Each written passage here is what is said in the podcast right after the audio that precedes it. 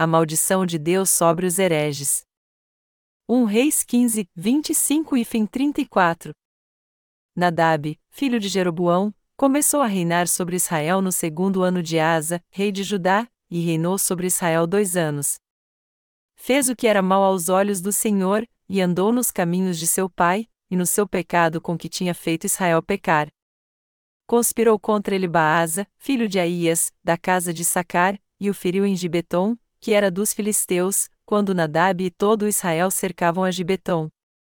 Matou Baasa no terceiro ano de Asa, rei de Judá, e reinou em seu lugar. Logo que começou a reinar, matou a toda a casa de Jeroboão.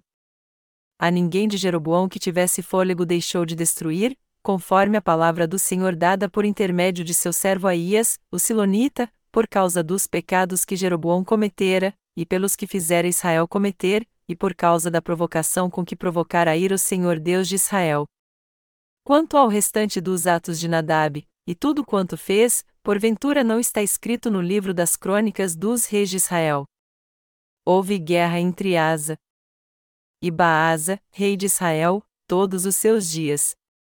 No terceiro ano de Asa, rei de Judá, Baasa, filho de Aías, começou a reinar sobre todo Israel em Tirza, e reinou vinte e quatro anos. Fez o que era mal aos olhos do Senhor, e andou no caminho de Jeroboão e no seu pecado com que tinha feito Israel pecar. Os hereges são amaldiçoados por gerações. O nome do filho de Jeroboão era Nadab. Mas, embora ele tenha sucedido seu pai no trono de Israel, ele foi assassinado por um de seus servos e toda sua família foi destruída. Já que o rei Nadab fez o que era mal aos olhos de Jeová e andou pelo caminho de seu pai, a maldição e a morte continuaram em cada geração na casa de Jeroboão. Quando o rei Nadab, filho de Jeroboão, estava em guerra contra a cidade de Gibeton, um dos seus oficiais chamado Baasa conspirou contra ele, o matou e reinou em seu lugar. Quando Baasa se tornou rei de Israel, ele matou toda a família de Jeroboão e não deixou ninguém vivo. Jeová havia profetizado a destruição da família de Jeroboão por meio do profeta Aías, e tudo aconteceu exatamente como ele disse. A Bíblia nos mostra que tudo que Deus disse a estes reis através dos seus profetas se cumpriu. Baasa, que conspirou contra o rei Nadab e o matou, deixou seu trono para seu filho, entretanto, mais uma vez um oficial chamado Zinri conspirou contra ele o matou, usurpando assim o trono de Israel. Deus disse que destruiria a família de Jeroboão por causa dos seus pecados. Já que os pecados de Jeroboão provocaram a ira de Deus, ele prometeu que acabaria com todos que tivessem sua fé, e tudo aconteceu segundo a sua palavra. Quase todos os reis de Israel não viveram muito depois que assumiram o trono. Quase todos eles morreram no campo de batalha ou foram assassinados por seus servos fiéis. Uma coisa em comum na vida de todos estes reis é que eles cometeram os mesmos pecados de Jeroboão e Deus os levou à morte. Quando o filho de Jeroboão se tornou rei, ele também cometeu os mesmos pecados que seu pai cometeu diante de Deus. Ele adorou os bezerros de ouro em que seu pai cria como seus deuses, provocou a ira de Deus e acabou sendo assassinado. Assim como seu pai, ele pecou indicando pessoas comuns para o sacerdócio, permitindo que qualquer um fosse sacerdote. Como consequência, ele foi amaldiçoado e morreu. Praticamente quase todos os reis do reino do norte de Israel assumiram o trono por traição. O rei Nadab foi assassinado por um homem chamado Baasa, que é mencionado na passagem bíblica deste capítulo. Baasa conspirou contra o rei Nadab e o assassinou num lugar chamado Gibeton. Enquanto o rei Nadab estava ocupado combatendo as tropas inimigas em Gibeton, Baasa o matou e se tornou rei de Israel. Quando Baasa assumiu o trono, ele matou todos os homens da família de Jeroboão e não poupou ninguém. Mas depois se tornar rei, ele também cometeu os mesmos pecados de Jeroboão. Por causa de um homem, aquela fé errada e miserável continuou sendo passada. Assim como os filhos herdam o mesmo sangue dos seus pais, a fé de um herege foi herdada pelos seus sucessores. O que nós temos que entender aqui é que a fé é algo que é passado e herdado por alguém, independente se ela é correta ou não. Assim como em uma dinastia um filho sucede seu pai no trono, uma fé errada continua sendo passada e é herdada pelos sucessores. Foi por isso que os monarcas do reino do norte de Israel cometeram os mesmos pecados do rei Jeroboão. E por terem cometido estes pecados, Deus os castigou incitando o coração dos seus oficiais. No entanto, quando estes traidores se tornaram reis, eles também cometeram os mesmos pecados. Podemos tirar uma lição muito importante daqui: a fé é passada de geração a geração. Até quando continuou a fé do rei Jeroboão?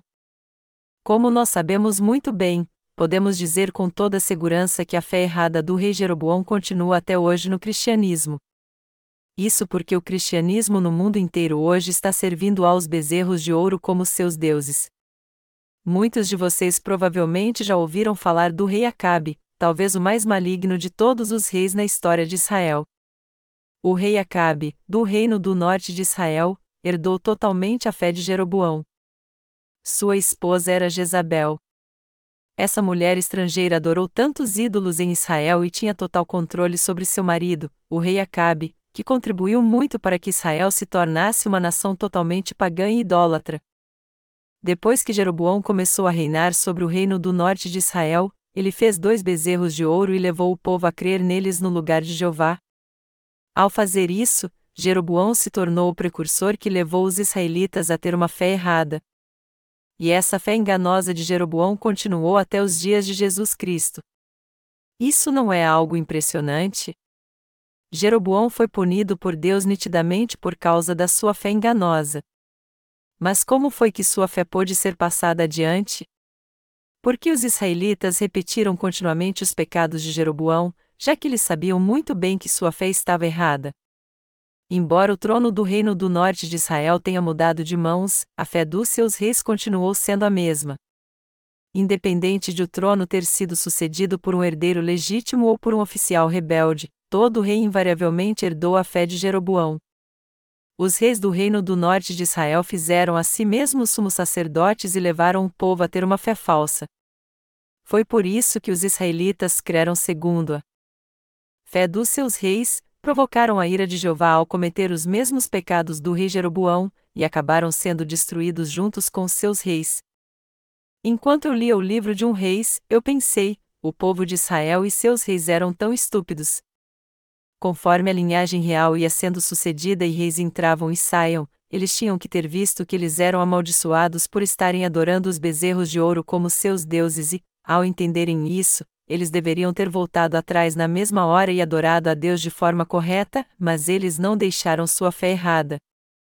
Eu jamais quero que vocês sejam como essas pessoas. Quando o filho de Jeroboão se tornou rei, ele também cometeu o mesmo pecado de seu pai e adorou ídolos e os bezerros de ouro. Mas não foi só o filho de Jeroboão que cometeu esse pecado, mas seu povo também creu como ele e seguiu pelo seu caminho. A nação de Israel foi toda destruída por causa da sua fé errada. Se os reis de Israel entendessem que sua fé estava errada, eles poderiam voltar atrás e não ser amaldiçoados por Deus, mas ao invés de deixarem sua fé enganosa, eles ensinaram ao seu povo eles ensinaram seu povo assim porque eram reis de Israel. E o povo de Israel cria assim porque era ensinado pelos seus reis. O mesmo acontece nas igrejas cristãs hoje em dia, os cristãos creem no que é ensinado pelos seus líderes. Algumas denominações enfatizam sua história dizendo: haja vista que os pastores que nos precederam na nossa denominação foram martirizados por Deus, vamos viver como eles. Não há nada de errado nisso, mas eu acho que o melhor seria eles levarem os cristãos a ter uma vida de fé agora, ao invés de explorarem a fé dos pastores que foram martirizados antes deles. Eu creio que a fé correta em Deus nasce de maneira natural no coração cheio de fé que é inspirado pela verdade do Evangelho da água e do Espírito. Até hoje a fé de Jeroboão é exercida por aqueles que adoram os bezerros de ouro, nós podemos ver que até hoje a fé enganosa está sendo perpetuada nas igrejas cristãs no mundo inteiro. Há muitas denominações no cristianismo hoje, como a presbiteriana, a metodista, a batista e a Igreja Evangélica da Santidade. A Igreja Evangélica da Santidade é uma denominação que está mais presente na Coreia, ela tem poucos membros em outros países. As principais denominações cristãs que têm um alcance global são a presbiteriana, a metodista, a batista, a luterana e algumas outras. A predominância destas denominações dá-se principalmente ao fato de elas terem sido fundadas por famosos teólogos. John Wesley, fundador da Igreja Metodista, foi um grande teólogo. O francês João Calvino foi um renomado teólogo que fundou a Igreja Presbiteriana. A Igreja Luterana também foi fundada por um famoso teólogo, Martinho Lutero.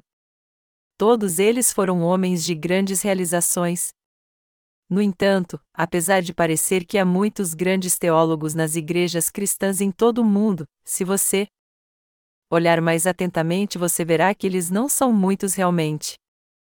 No século XX, muitas denominações nasceram devido ao movimento pentecostal. As denominações se afiliaram a este movimento carismático que dá mais importância aos sinais e milagres, tudo isso a fim de resgatar a fé da igreja primitiva e seus seguidores creem que, assim como os milagres de Deus aconteceram na época da igreja primitiva, eles continuam acontecendo na nossa vida até hoje. Os primeiros seguidores do movimento carismático acreditavam que o dom de curas, a capacidade de falar em línguas e outros fenômenos místicos que aconteciam com eles era obra de Deus, e, por esse motivo, eles se reuniram e fundarão sua própria denominação. Todavia, eles não tinham nenhum líder que pudesse discernir de maneira correta se estes dons, como falar em línguas, ficar com o corpo todo tremendo e curar eram realmente de Deus ou não. Então, eles criam cegamente que todas estas obras eram de Deus, já que todos eles estavam certos de que o movimento pentecostal era de fato obra de Deus. Por essa razão, ao invés de examinar sua fé para ver se ela era correta ou não, tudo o que eles fizeram foi seguir a Deus assim, e como esse tipo de fé foi passado até hoje, nós agora vemos que seus seguidores estão adorando os bezerros de ouro.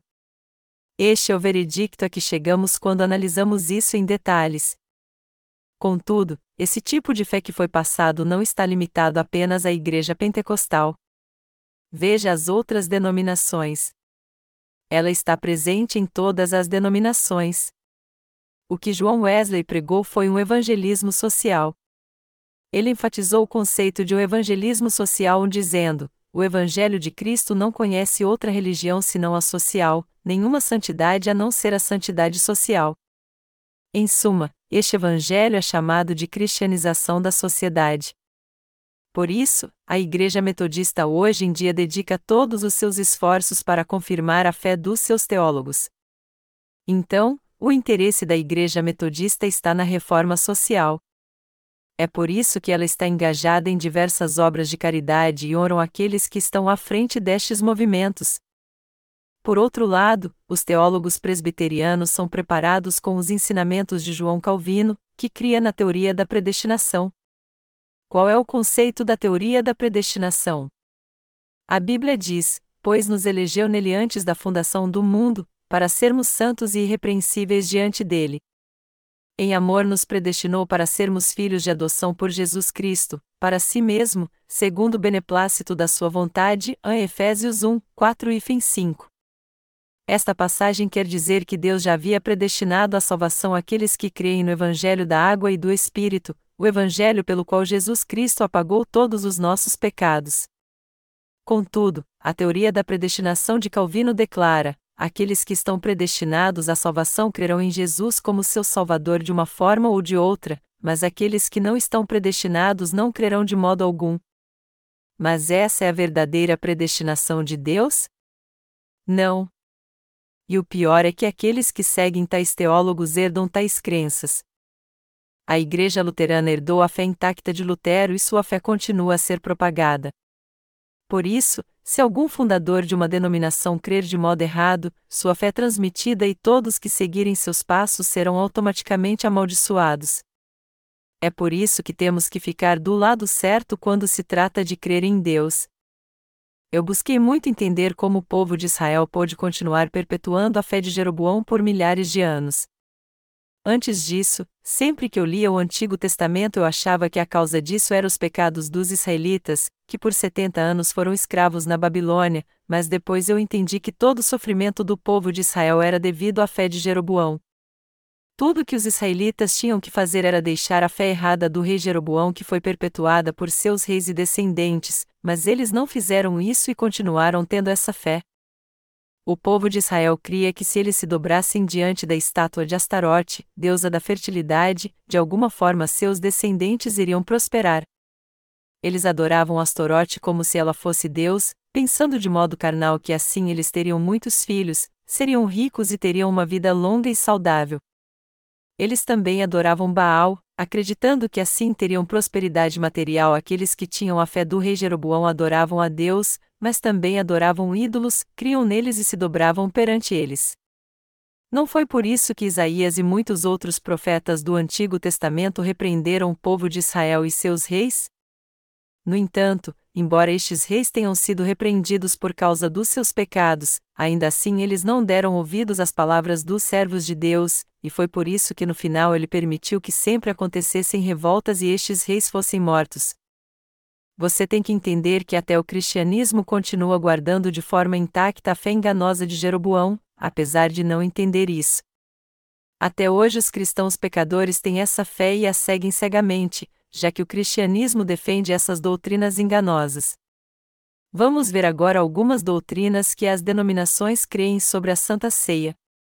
Igrejas como a luterana creem na doutrina da consubstanciação defendida por Martinho Lutero, e embora ela seja muito diferente da doutrina da transubstanciação, na verdade, ambas são quase a mesma coisa. A doutrina da transubstanciação afirma que quando nós tomamos a Santa Ceia, o vinho e o pão se transformam no sangue e no corpo de Jesus, respectivamente. Na última ceia, quando Jesus celebrou a Santa Ceia, o pão que ele usou era um pão simples. Ele então partiu o pão e o deu aos seus discípulos, dizendo: Tomai, comei, este é o meu corpo. E ao compartilhar o vinho com seus discípulos, Jesus lhes disse: Bebei do cálice, pois este é o meu sangue que é derramado por vós. Porque ele estabeleceu este sacramento e ordenou que ele fosse mantido perpetuamente. Na noite que foi preso para ser crucificado, Jesus pegou o pão, deu graças e Deus e o partiu, dizendo: Isto é o meu corpo que é entregue por vós, fazei isto em memória de mim. Semelhantemente, depois de cear, tomou o cálice, dizendo: Este cálice é a nova aliança no meu sangue, fazei isto todas as vezes que beberdes, em memória de mim. É 1 Coríntios 11, 24 e 25. Está bem claro que Jesus instituiu este sacramento para que nos lembrássemos da obra da salvação. Na Santa Ceia, o pão significa o batismo que Jesus recebeu para levar sobre si todos os pecados deste mundo de uma vez por todas, enquanto que o vinho significa que o sangue que ele derramou na cruz foi para purificar todos os nossos pecados. A doutrina da transubstanciação, por outro lado, afirma que quando um padre consagra o pão e o vinho na Santa Ceia e diz: Cordeiro de Deus que apagou os pecados do mundo, olhe por nós, o pão e o vinho se transformam realmente no corpo e no sangue de Jesus. Melhor dizendo, essa doutrina afirma que quando um padre ora assim, o pão e o vinho se transformam de fato no corpo e no sangue de Jesus e, por isso, todo aquele que come deste pão, come o corpo de Jesus, e todo aquele que bebe deste vinho, bebe o sangue de Jesus. Este é a ponto central da doutrina da transubstanciação defendida pela Igreja Católica. Quando Lutero rompeu com a Igreja Católica ao fazer a reforma, ele trouxe consigo essa mesma doutrina, só que com um nome diferente, consubstanciação. Essa doutrina diz que a substância do pão e do corpo de Jesus coexiste quando o padre toma o pão e dá graças a Deus. Lutero mesmo celebrava a ceia em todo culto como os católicos. Ele, que havia sido um monge teólogo da Igreja Católica, trouxe algumas doutrinas e rituais com ele quando rompeu com ela, e essa fé continua a ser sustentada até hoje na Igreja Luterana. Um outro exemplo é a crença católica do batismo infantil que continua intacto. Foi assim que as crenças dos fundadores das igrejas cristãs foram passadas a todos os cristãos. Essas crenças, porém, são todas enganosas quando colocadas à prova pela palavra de Deus.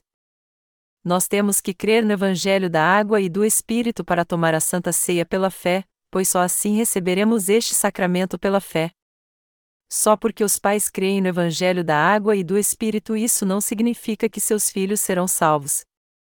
E também não é verdade que só porque alguém recebeu o batismo formal ele será salvo dos seus pecados. Ao contrário, precisamos conhecer o Evangelho da água e do Espírito e crer nele, entender por que Jesus foi batizado no Rio Jordão por João Batista e por que ele derramou seu sangue e morreu na cruz. Entretanto, para fazermos isso, primeiro temos que conhecer a verdadeira natureza do homem e ter um entendimento correto dos nossos pecados. Temos que pregar a verdade e anunciar nossa fé no Evangelho da água e do Espírito a todos. Mas já que as crenças erradas, dogmáticas e doutrinárias foram passadas de geração a geração, o cristianismo se tornou uma religião mundana hoje em dia. A espinha dorsal da Igreja Presbiteriana é formada pelo que eles chamam de cinco pontos do Calvinismo, que recebeu este nome por causa do seu criador, Calvino. E representando estes cinco pontos do Calvinismo está a doutrina da predestinação. Esta doutrina afirma que Deus ama algumas pessoas e decidiu salvá-las antes da fundação do mundo, enquanto que outras não foram escolhidas. Então, Deus já salvou aqueles que foram destinados a ser salvos por Jesus Cristo. Por isso, os que creem nessa doutrina dizem que alguns já foram predestinados a ser salvos, e que estes predestinados eleitos por Deus serão salvos e entrarão no céu porque creem em Jesus, enquanto que aqueles que não são amados por Deus e não foram predestinados à salvação serão rejeitados. Essas crenças doutrinárias continuam sendo passadas no cristianismo até hoje. E é, assim que a fé dos reformadores religiosos tem sido mantida até hoje também. A questão, então, é se estes reformados conheciam ou não o Evangelho da água e do Espírito naquela época. Se eles não o conheciam e só pregavam o meio Evangelho, os cristãos atuais que herdaram sua fé inevitavelmente só creem neste Evangelho. E como isso traz consequências terríveis. Você pode entender que seguir este meio evangelho é o mesmo que seguir os pecados que Jeroboão cometeu no Antigo Testamento? Quantas tragédias isso ocasiona! A fé de Abraão não foi passada continuamente ao povo de Israel? De Abraão vieram Isaque e Jacó, e a nação de Israel foi formada pelos doze filhos de Jacó. Eles guardaram a fé dos seus antepassados, apesar de terem passado por muitas tribulações, os profetas reinaram em Israel até os dias de Samuel. Após a morte de Samuel, seus filhos deveriam sucedê-lo como servos de Deus, mas como eles não andaram nos seus caminhos, o povo de Israel pediu a Deus que lhes desse um rei. Então, Deus instituiu a monarquia em Israel e seu primeiro rei foi Saul. Mas Deus não se agradou de Saul, era Davi que ele queria. Por isso, Deus fez Davi rei e a teocracia foi restaurada naqueles dias. Quando assumiu o trono, Davi reinou em Israel com sabedoria, estabeleceu a família de Arão para o sacerdócio e criou divisões entre os sacerdotes. E após ter organizado a ordem espiritual de maneira correta, Davi passou o trono a Salomão. Porém, a tragédia começou quando Salomão assumiu o trono. Ao assumir o trono, Salomão tomou mulheres estrangeiras como suas esposas e sua fé foi totalmente corrompida ídolos estranhos foram introduzidos em Israel de modo desordenado durante seu reinado. Altos dedicados aos ídolos surgiram em todo Israel e o povo começou a se dobrar perante estes ídolos. Após a morte de Salomão, seu filho Roboão se tornou rei, mas ele também adorou os ídolos como seu pai. E pelo fato de seu pai, o rei Salomão, ter cometido muitos pecados, Deus tirou dele dez tribos e as deu a Jeroboão, tornando-o governante do novo reino. Mas o que Jeroboão fez depois de se tornar o primeiro rei do Reino do Norte? Para proteger seu trono, ele criou um plano maligno para aplacar seu medo de que o povo de Israel voltasse para o rei Roboão, do Reino do Sul. Ele fez dois bezerros de ouro e os colocou em Dan e Betel. Então, ele fez com que seu povo os adorasse ele mudou a data do dia da expiação do décimo dia do sétimo mês para o décimo quinto dia do oitavo mês, e também instituiu sacerdotes das pessoas comuns entre o povo que não eram descendentes de Levi. O povo de Israel acabou substituindo Jeová pelos bezerros de ouro. Este pecado horrendo de idolatria foi perpetuado pelos outros reis de Israel e seguidos pelo povo. E todos eles seguiram os pecados de Jeroboão. Foi por isso que os líderes se desviaram e pereceram tanto física quanto espiritualmente. Embora o povo de Israel tentasse ser fiel a Deus, eles não conseguiam deixar sua fé falsa pelas suas próprias forças. Hoje em dia, aqueles que creem no Evangelho da água e do Espírito podem dizer que todo evangelho que não é o Evangelho da água e do Espírito é um evangelho falso, pois nós podemos discernir a fé falsa da verdadeira. Todavia, durante o reinado de Jeroboão, os israelitas não tinham como deixar de acreditar na palavra dos seus líderes e segui-los, pois eles eram espiritualmente cegos. Foi por isso que o povo de Israel passou a adorar os ídolos. Os israelitas continuaram crendo de maneira errada porque o rei Jeroboão fez com que eles se desviassem e não crescem em Deus. E já que os reis que o sucedeu e o povo de Israel continuaram crendo assim, eles continuaram sendo amaldiçoados também. Até hoje, praticamente todos os cristãos creem de maneira errada segundo as doutrinas da sua denominação, e isso está acontecendo no mundo inteiro. Há uma comediante na Coreia que tem feito as pessoas rirem muito ultimamente, pois faz um programa humorístico na televisão fingindo ser a líder de uma religião que adora a obesidade. Sua representação é engraçada demais, e apesar de não saber imitá-la muito bem, eu vou tentar fazer isso agora. Ela começa sua participação assim quando ela entra em cena. Fiquem longe de mim todos vocês que são magros. A era dos gordos acabou de chegar. Comam. Vocês antes eram magros, mas a partir de agora vocês serão gordos. Eu sou a líder dos adoradores da obesidade e meu nome é Onacilmanta, a salvadora dos magrelos deste mundo. Depois então ele diz o lema dos adoradores da obesidade assim: Tenham parto natural, deem o leite materno. Tenham parto natural, deem o leite materno. Aí ela começa seu sermão dizendo: Seu pecador magrelo. Hoje eu vou te abençoar. Coma. Se arrependa e coma. Você aí, gordinho sentado do lado dele, você já foi abençoado. Mas se você ainda não foi abençoado, eu vou pregar de novo. O texto sagrado de hoje está no livro da glutonaria.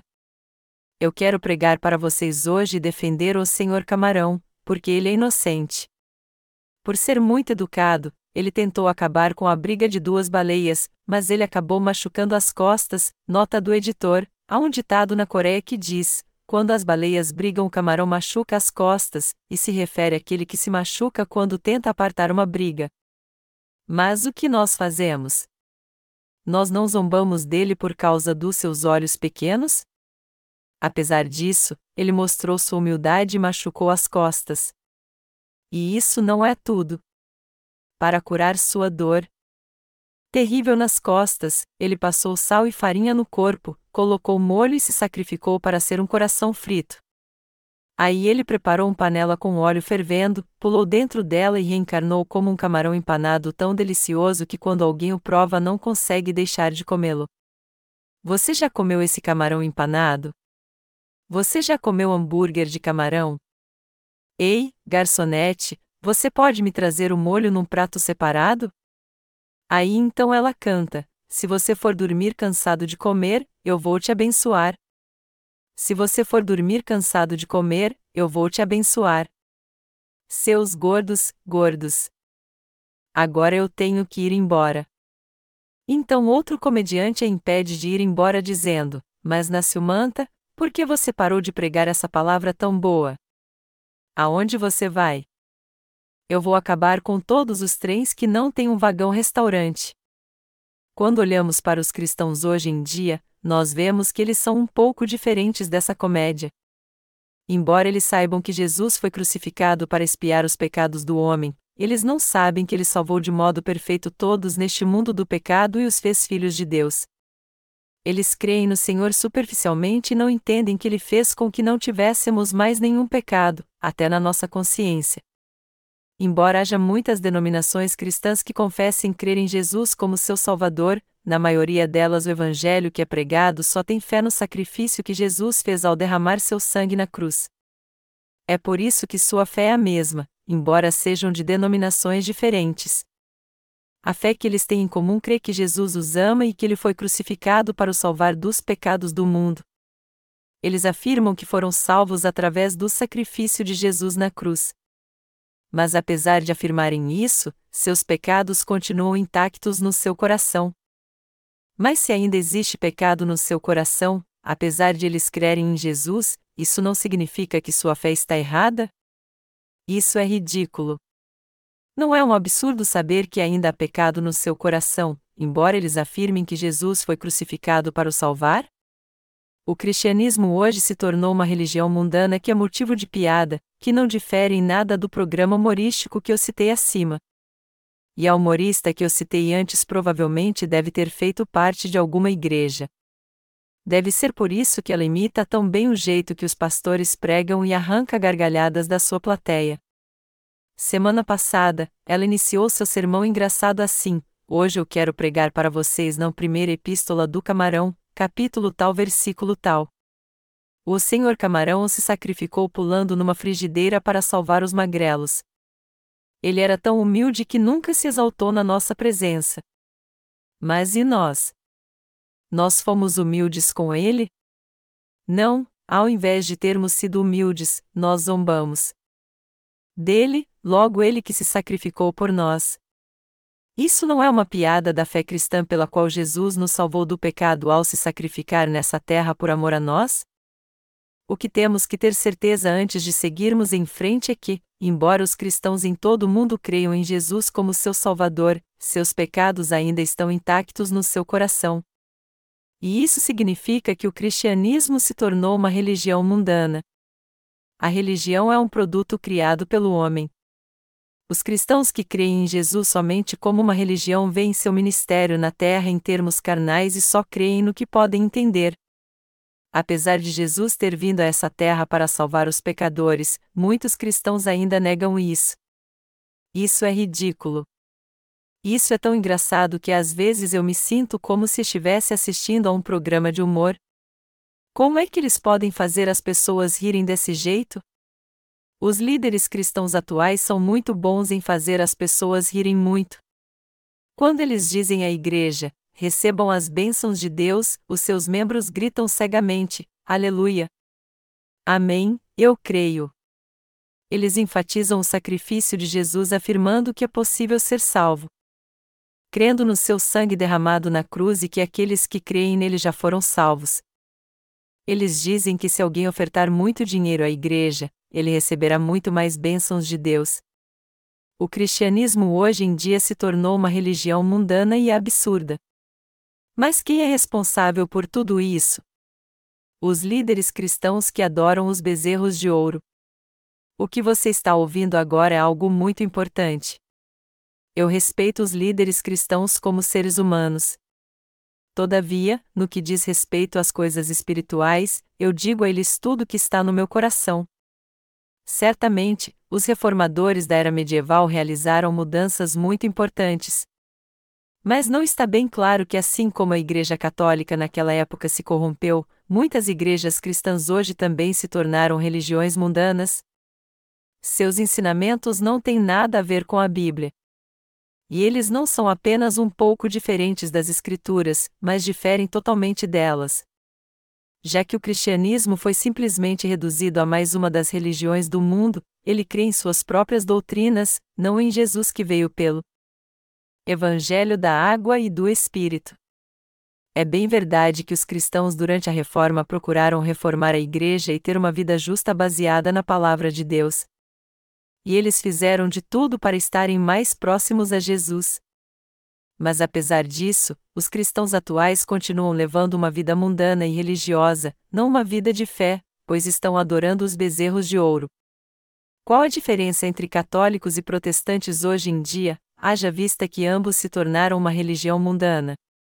Desde as suas atitudes à arquitetura de suas igrejas, eles têm muitas coisas em comum e muito similares você tem que entender que é algo muito sério o fato de o cristianismo atual ter caído no pecado de Jeroboão. No texto bíblico deste capítulo, um homem chamado Baasa matou o rei Nadab, filho de Jeroboão. E está escrito que quando Baasa assumiu o trono, ele exterminou toda a família de Jeroboão e não deixou ninguém vivo. E isso aconteceu por causa dos pecados de Jeroboão, como havia profetizado o servo de Deus, a casa de Jeroboão foi totalmente exterminada e cada membro de sua família foi morto. Você consegue entender bem isso? Baaz era oficial do rei Nadab, mas quando se rebelou e assumiu o trono, ele não poupou ninguém da casa de Jeroboão. Ele deu ordem aos seus soldados para exterminar a família do antigo rei. Todos da família de Jeroboão foram mortos. Mas por que isso aconteceu? A Bíblia diz que foi por causa dos pecados que Jeroboão cometera, e pelos que fizera Israel cometer, e por causa da provocação com que provocara a ira o Senhor Deus de Israel, 1 Reis 15 horas e 30 minutos. Baasa. Também andou no caminho de Jeroboão ao se tornar rei. Como está escrito, no terceiro ano de Asa, rei de Judá, Baasa, filho de Aías, começou a reinar sobre todo Israel em Tirza, e reinou vinte e quatro anos. Fez o que era mal aos olhos do Senhor, e andou no caminho de Jeroboão e no seu pecado com que tinha feito Israel pecar. 1 Reis 15, 33 e fim 34. Os líderes cristãos de hoje não somente pecando sozinhos, mas também estão levando sua igreja a cometer os mesmos pecados. Como isso está errado? Mesmo assim, eles não têm a mínima ideia de que estão fazendo a coisa errada. É algo inconcebível aos líderes cristãos atuais reconhecer que estão cometendo os pecados de Jeroboão por ensinarem que é possível receber a remissão de pecados crendo apenas no sangue de Jesus na cruz. Eles acham que quando fazem algo errado, isso acontece por seu próprio descuido, mas que no fundo eles são realmente bons, cristãos maduros. Mas estes líderes cristãos creem que Jesus os salvou dos seus pecados apenas morrendo na cruz. E é muito provável que ninguém nas igrejas cristãs atualmente creia que essa é uma crença enganosa. Isso nunca deve ter passado pela cabeça de ninguém. Embora as denominações cristãs sejam diferentes, todos os cristãos creem na cruz do Calvário onde Jesus os salvou. É por isso que é algo totalmente inconcebível para eles achar que sua fé está errada. E é muito conveniente para eles crer assim porque todos os outros cristãos creem da mesma forma. É por isso que os ministros e pastores pregam sem cessar que apenas o sangue de Jesus no Calvário traz salvação. No entanto, eles não conhecem o Evangelho da água e do Espírito, o rejeitam, levam outros a crer nos falsos evangelhos, e não têm a mínima ideia do que estão fazendo. Provavelmente nenhum deles acha que ensinar tais doutrinas é o mesmo pecado que Jeroboão cometeu contra Deus. Mas o que a Bíblia diz sobre isso? Ela diz que Jeroboão não somente pecou, mas também levou seu povo a pecar e foi destruído por isso. E essa mensagem é várias vezes enfatizada no Antigo Testamento, começando em um reis e indo até o livro de Malaquias. Que coisa terrível! A maioria dos cristãos hoje acha que sua fé em Jesus está correta. Aqueles que pregam o sangue de Jesus apenas e só dão valor ao seu sacrifício sempre oram, jejuam e se oferecem para fazer obra de caridade. E eles devem até se considerar bons cristãos por expressar o amor de modo prático em sua vida, não apenas em palavras. E eles não veem nada de errado nos seus pais na fé. Longe disso, eles têm certeza de que creem na mais absoluta verdade. Em outras palavras, eles devem achar que não existe outro evangelho que possa lhes dar a salvação a não ser o evangelho do sangue da cruz. Mas a Bíblia diz que o Evangelho da água e do Espírito é a grande verdade e o legítimo Evangelho. 1 João 5, 4 e fim 8. Quando meditamos no Evangelho da água e do Espírito, nós podemos ver como o cristianismo se desviou hoje em dia. É por isso que, embora o cristianismo tenha uma história de dois mil anos, todos os seus seguidores estão crendo de um modo totalmente errado agora. Até mesmo a sociedade os acusa de ser uma seita os presbiterianos creem de modo errado por causa das doutrinas presbiterianas, os católicos creem assim também por causa dos seus credos, e a lista continua. Toda a igreja cristã se desviou da verdadeira palavra de Deus por causa de suas doutrinas erradas. Sua fé é totalmente diferente da fé no Evangelho da Água e do Espírito. O Evangelho da Água e do Espírito só fala do sangue na cruz? Não, o Evangelho da Água e do Espírito diz que quando o Senhor veio a essa terra, ele levou sobre si todos os nossos pecados ao ser batizado por João Batista, os carregou até a cruz, foi condenado à morte por todos estes pecados, ressuscitou dos mortos e assim se tornou nosso Salvador. Ele declara que Jesus não somente levou todos os seus e os meus pecados quando foi batizado por João Batista, mas que ao derramar seu sangue na cruz, ele também foi condenado por todos os pecados deste mundo, nos livrando assim da morte e da destruição, nos dando livre acesso ao reino do Filho de Deus. Essa é a verdade do Evangelho da Água e do Espírito de que a Bíblia fala. Os crentes no Evangelho da Água e do Espírito são as pessoas que nestes últimos dias foram abençoadas e receberam a graça da salvação de Deus. O cristianismo tem uma história longa, mas conturbada.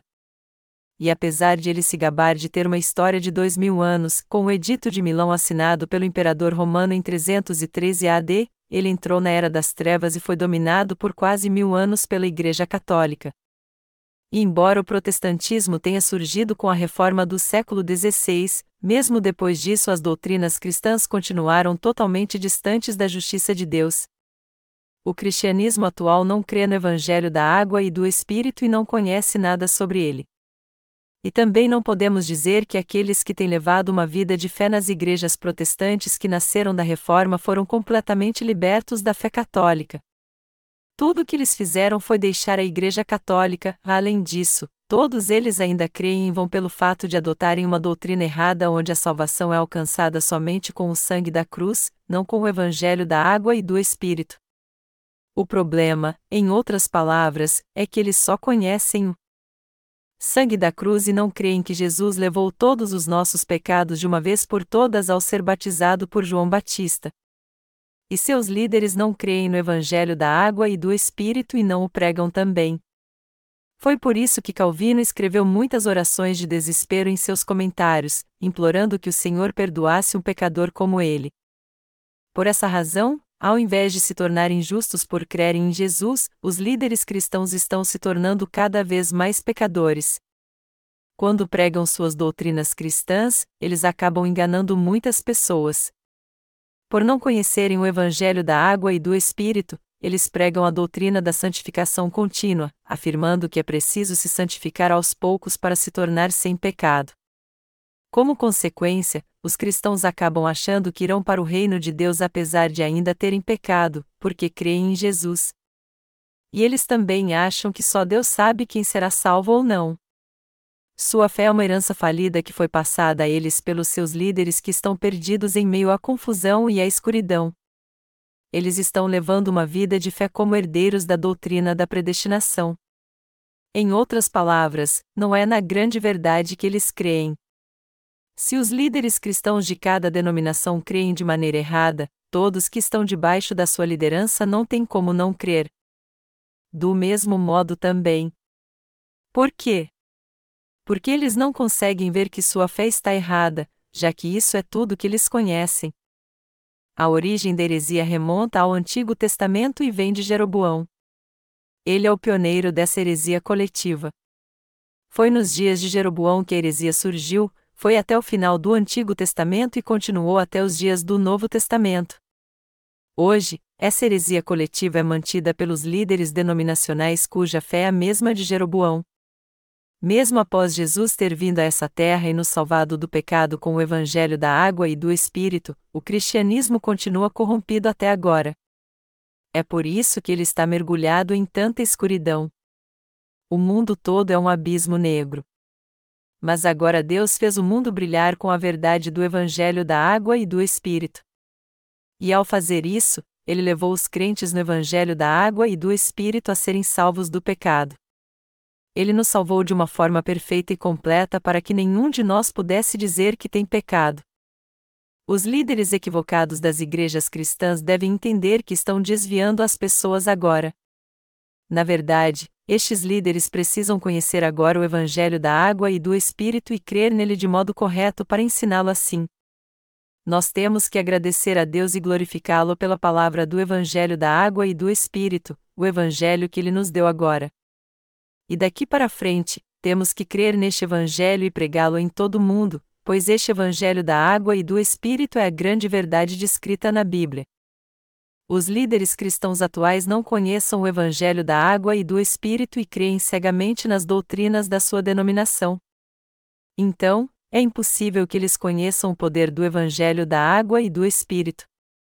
É por isso que temos que expor os pecados do seu coração baseados na palavra, e depois pregar o Evangelho da água e do Espírito para eles dessa forma, Há algum pecado na sua mente? Jesus tirou todos os pecados ao ser batizado. Ele os levou à cruz e morreu crucificado.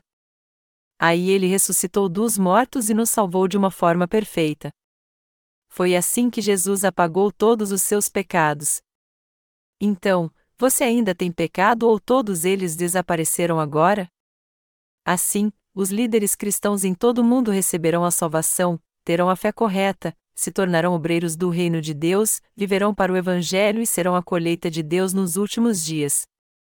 Se você estudar teologia superficialmente sem entender totalmente a história do cristianismo, você acabará se tornando um herege. Todos devem entender corretamente o Evangelho da água e do Espírito, a verdade do cristianismo. Apesar de a maioria dos cristãos achar que somente o Evangelho do sangue derramado na cruz do Calvário é o verdadeiro Evangelho, na verdade, o único e verdadeiro Evangelho é o Evangelho da água e do Espírito. A Bíblia testifica que apenas o Evangelho da água e do Espírito é a grande verdade. Como ela diz, que também agora, por uma verdadeira figura, o batismo, vos salva, o qual não é o despojamento da imundícia da carne, mas a indagação de uma boa consciência para com Deus, por meio da ressurreição de Jesus Cristo, 1 Pedro 3 horas e 21 minutos. O que este versículo quer dizer é que Jesus nos salvou de todos os nossos pecados de uma vez por todas ao vir essa terra, ser batizado, morrer na cruz e ressuscitar dos mortos para que pudéssemos ser purificados de todos os pecados da nossa consciência e atender ao chamado de Deus. Era assim que os apóstolos criam. A Bíblia deixa bem claro que Jesus nos salvou pela água, pelo sangue e pelo Espírito. 1 João 5, 3 e 8. Jesus mesmo disse: Ninguém pode ver o reino de Deus se não nascer de novo. João 3, 2 e 7. O fato de termos de nascer de novo da água e do Espírito significa que só somos salvos dos nossos pecados se crermos que Jesus aceitou todos os pecados do mundo através do batismo que recebeu de João Batista, ao morrer na cruz, ao ressuscitar dos mortos e nos salvar assim. Só então poderemos nos tornar filhos de Deus e seus obreiros, desfrutar da vida eterna, de toda glória e esplendor junto com Deus no mundo vindouro. As pessoas creem nas doutrinas que são ensinadas na sua denominação porque não conhecem a verdade do Evangelho da água e do Espírito. Para que alguém aprenda o Evangelho da água e do Espírito, ele tem que estudar a Bíblia e aprender com aqueles que compreenderam este Evangelho primeiro. Você tem que estudar a Bíblia e aprender com aqueles que creram no Evangelho da água e do Espírito antes de você para que seus olhos espirituais sejam abertos.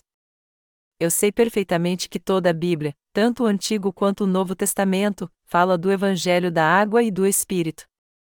Foi Deus que me ensinou isso. Nós temos que estudar a história do cristianismo para vermos quando a fé no Evangelho da água e do Espírito foi corrompida, e se a fé dos cristãos atuais está realmente correta ou não.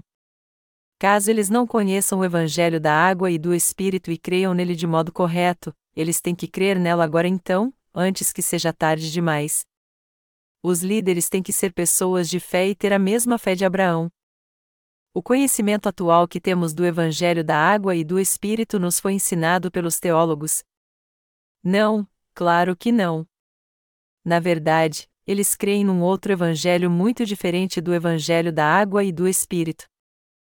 Os reformadores religiosos não tiveram como não fazer a reforma. A Igreja Católica na era medieval só queria roubar o dinheiro das pessoas e confiscar suas propriedades acusando-as de heresia. Ela acusou e matou inúmeras pessoas por heresia.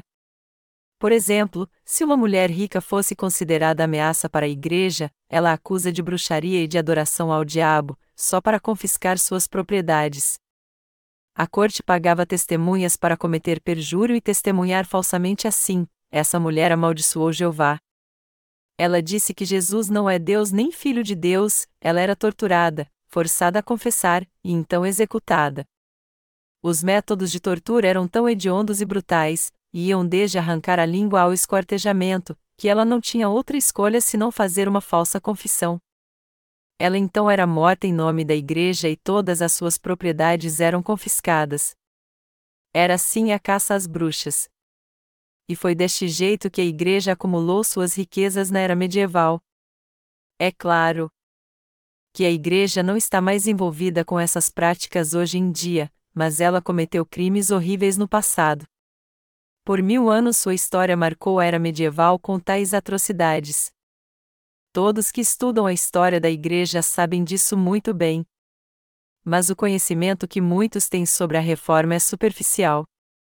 Os reformadores também cometeram as mesmas atrocidades que as autoridades católicas.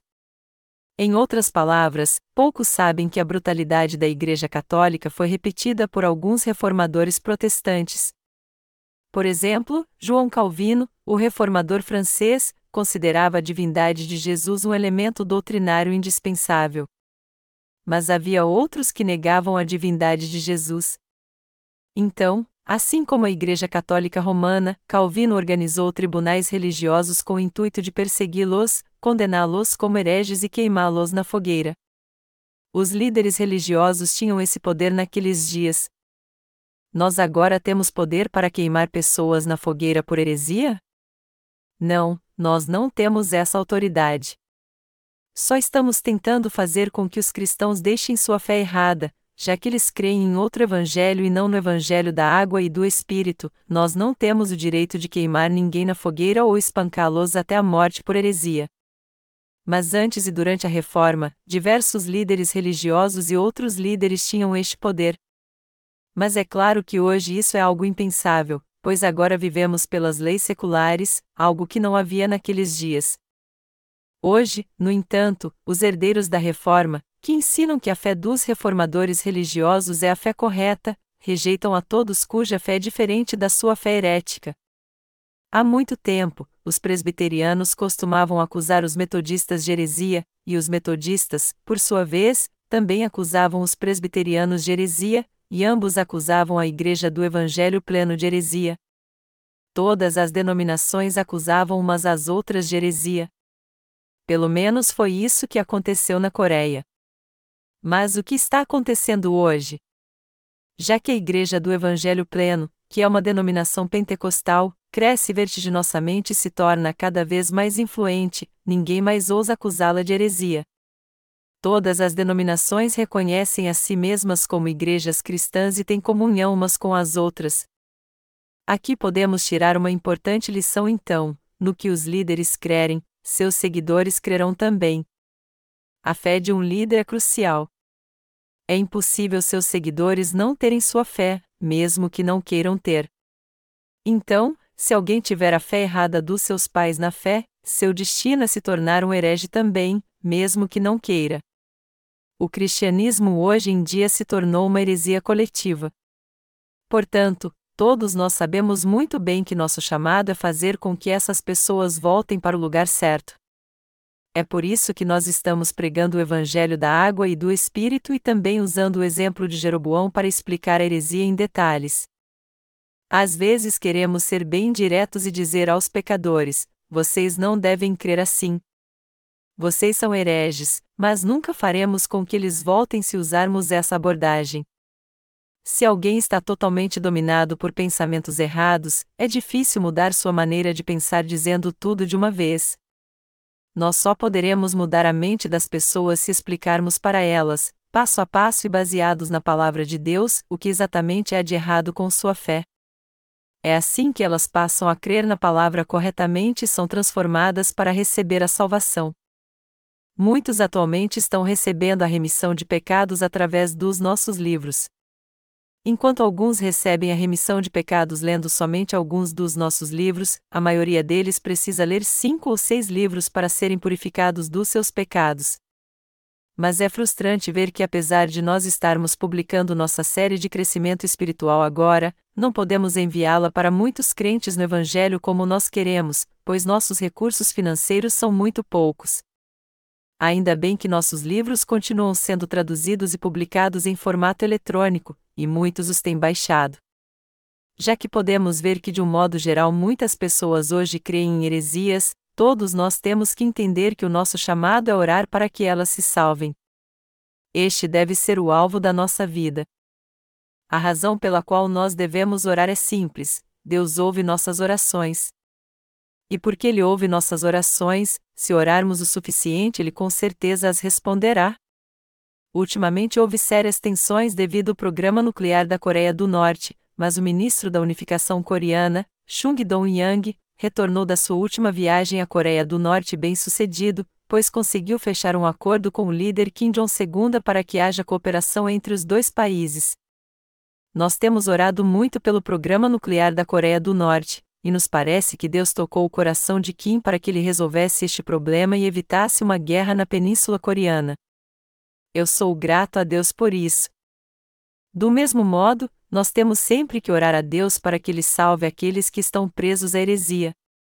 Se pregarmos a palavra depois de orarmos, Deus fará com que todos eles voltem para o Evangelho da água e do Espírito. Até agora, as pessoas têm voltado aos poucos e nós somos gratos por isso.